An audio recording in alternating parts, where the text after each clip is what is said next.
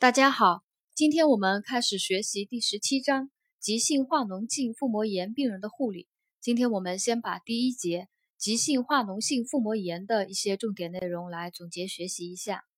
腹膜炎是发生于腹腔壁腹膜与脏腹膜的炎症啊，因为那个腹膜它是由两层构成的，是由脏层与壁层构成的啊，发生于壁腹膜与脏腹膜的炎症呢，就腹膜炎。它可由细菌性或者是化学性，化学性指的是，比如说胃液、胆汁、血液啊漏出到腹腔了，发生腹膜炎了，就是化学性腹膜炎，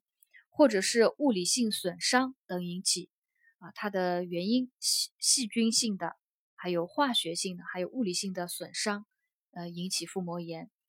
按照临床经过呢，可以分为急性、亚急性和慢性腹膜炎三类。按照病因来分，有细菌性和非细菌性腹膜炎两类。按照发病机制呢，可分为原发性与继发性两类。按照累积范围，就分为弥漫性和局限性。啊，我们临床上常说的急性腹膜炎呢，多是指继发性的急性化脓性腹膜炎，它是一种常见的外科急腹症。腹内的空腔脏器穿孔，还有外伤引起的腹壁或内脏破裂是引起腹膜炎最常见的原因。啊，腹内的空腔脏器穿孔啊，比如说胃穿孔了，还有外伤引起的腹壁或者是内脏破裂是引起腹膜炎最常见的原因。引起继发性腹膜炎的细菌呢，以大肠杆菌最多见啊。这个呢，我相信大家也都知道啊。引起继发性腹膜炎的细菌。以大肠杆菌最多见，呃，另外还有一条啊，原发性的腹膜炎呢不多见啊。我刚刚讲的，我们临床上讲的急性腹膜炎，多数是指继发性的急性化脓性腹膜炎，原发性的腹膜炎呢也有不多见啊。比如啊，就是溶血性链球菌感染了，还有肺炎双球菌或者是大肠杆菌经过血型播散，还有。泌尿道感染直接扩散，还有经女性的生殖道上行感染，还有透壁性感染等途径播散至腹腔呢，可引起一个原发性的腹膜炎啊。但是原发性腹膜炎不多见，我们了解一下就可以了。腹膜炎的临床表现啊，我们来学习一下。第一个就是腹痛，腹痛是最主要的临床表现，一般疼痛很剧烈，为持续性，难以忍受。这个是腹膜炎的它的一个呃腹痛的一个临床表现，最主要的临床表现啊，所以叫它急腹症嘛，病人剧烈疼痛、持续性的难以忍受的。另外还有恶心呕吐啊，恶心呕吐这个理解的，还有体温、脉搏的变化。一开始呢体温可正常，呃，随后呢体温会有升高，脉搏会有加快。也有年老体弱的病人，体温可不升高，但是脉搏会加快。啊，如果一个病人脉搏快，腹膜炎病人啊，脉搏快了，体温呢反而下降了，则为病情恶化的真相之一。呃，另外临床表现还可出现感染中毒症状啊，病人可有高热、脉速、呼吸急促、大汗、口干，随着病情的发展，甚至发生感染性休克啊，有中毒休克的症状啊，就是呃那个。血压下降啊，四肢发冷啊，神志不清啊，这个我们也知道啊，休克的表现，感染性休克了。体征呢，呃，有一个知识点，腹部的压痛、反跳痛、肌紧张是腹膜炎的标志性体征，称为腹膜刺激征啊，这个都是最基本的一些知识啊。腹部的压痛、反跳痛、肌紧张是腹膜炎的标志性体征，称为腹膜刺激征。还有，如果一个病人啊腹胀加重了，啊腹膜炎的病人腹胀加重了，也是病情恶化的一项重要的标志。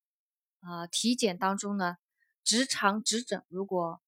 前窝饱满啊，直肠前窝饱满并有触痛的，则表示这个腹膜炎已经向下扩展，发展到盆腔，形成了盆腔感染或者是盆腔脓肿啊。这个是直肠直诊，如果发现。直肠前窝饱满有触痛的话呢，这可能腹膜炎已经发展到盆腔了，有盆腔感染或者盆腔脓肿。辅助检查里面，啊，患者立位，腹部平偏，可见小肠普遍胀气，啊，并有多个小叶频的，则为肠麻痹的真相啊，这个也可以理解，肠胀气了，有小叶频了，就肠子它不蠕动了啊，肠麻痹了。B 超呢，还可检查发现腹腔内有不等量的液体啊，这个腹膜炎的病人，B 超检查，呃，可发现腹腔内有不等量的液体。在这里呢，就有一个关于这个腹腔液体的一个知识点啊，这个我们必须要掌握。啊，有可能选择题会考到的啊。结核性的腹膜炎啊，它的腹水是草绿色透明的腹水。结核性腹膜炎为草绿色透明的腹水。胃十二指肠急性穿孔呢，啊，就是黄色混浊含胆汁无臭味的。啊，抽出液，它的腹水啊，呃，胃十二指肠穿孔的，这个好理解的啊，就是胃液啊，消化液黄色的，浑浊的啊，还有胆胆汁啊，没有臭味啊，因为它是上消化，呃，上消化道的胃的，嗯，没有臭味的。急性重症胰腺炎的抽出液为血性啊，胰淀粉酶含量高啊，这个也不用多讲。狡诈性肠梗阻。抽出液就为血性有臭味的啊，肠梗阻了，到肠道里有粪便啊什么的啊，如果感染了，呃，穿孔，它的那个腹水可能为血性啊，还有臭味。呃，如果抽出液为不凝血的，则考虑有腹腔内脏脏器出血啊，有内出血了，不凝血。呃，这个一这几个知识点呢，我们要把它掌握啊。我再复述一遍，主要嗯，主要就。就那记得难记的啊，容易忘记的结核性腹膜炎为草绿色透明腹水啊，还有那个有不凝血的，怀疑有腹腔内脏器出血啊，还有狡诈性肠梗阻呢，抽出液是血性，臭味重啊，狡狡诈性肠梗阻，血性臭味重，还有胃十二指肠急性穿孔的黄色混浊含胆汁无臭味啊，这个好好记一点。急性重症胰腺炎抽出液为血性，胰淀粉酶含量高啊，这个也理解的。腹膜炎的病人的治疗有非手术治疗，还有手术治疗。非手术治疗呢，主要就是病人取一个半卧位，进食胃肠减压，纠正水电解质紊乱，抗生素治疗，补充热量，给予营养支持，镇静止痛和吸氧啊，这个最最基础的啊，不多讲。手术治疗它的一个适应症啊，这个我们要。重点要记忆学习一下，呃，它的手术适应症第一条就是非手术治疗，六到八小时以后，一般不超过十二小时，腹膜炎的症状及体征呢不缓解，反而加重了，这手术指征第一条。呃，第二条呢，腹腔内原发病严重啊，腹腔内原发病严重，比如说胃肠胆囊穿孔了，狡诈性的肠梗阻了，腹腔内脏器破裂了，还有胃肠道手术后。短期内的吻合口漏啊，这些呢肯定必须要手术了啊。关键词就是穿孔的、狡诈性的、有内脏脏器破裂的，还有吻合口漏的啊，这个要手术了。第三个适应症呢，就是呃腹腔内炎症比较重，有大量的积液，出现了严重的肠麻痹或者是中毒症状，或者合并有休克的啊，就是腹膜炎症状比呃就是比较重的。大量积液、严重肠麻痹、中毒症状、休克的，这个也要手术啊。第四条就是腹膜炎病因不明的，且没有局限性趋势的啊，就腹膜炎病因不明且无局限趋势的，那就要开刀手术，明确明确病因啊。它的手术原则主要就是剖腹探查啊，确定病因，然后处理原发病病变部位，彻底的清理腹腔，充分引流啊，这个也好理解。呃，术后呢，就同那个非手术治疗啊一样的，就是进食、胃肠减压、补液、应用抗生素营养支持，啊，保证呢引流管通畅，密切观察病情，还有注意重要脏器功能及 DIC 啊，这个预防并发症。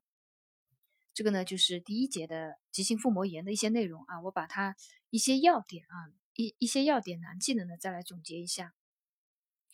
呃，我们临床常说的急性腹膜炎，多是指继发性的急性化脓性腹膜炎，它是一种常见的外科急腹症。呃，腹内的空腔脏器穿孔，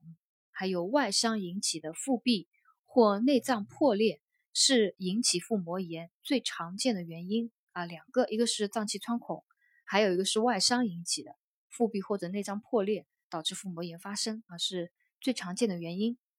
还有引起继发性腹膜炎的细菌，以大肠杆菌最多见啊，以大肠杆菌最多见。临床上的表现呢，第一个就是腹痛，是最主要的临床表现，一般呢都疼痛很剧烈，为持续性难以忍受的，患者会恶心呕吐，体温有升高，脉搏加快啊。如果体温呃不升，脉搏快啊，那可能是病情恶化的一个。症象之一，严重病人甚至可以发生那个感染中毒啊，感染性休克。体征的话呢，就是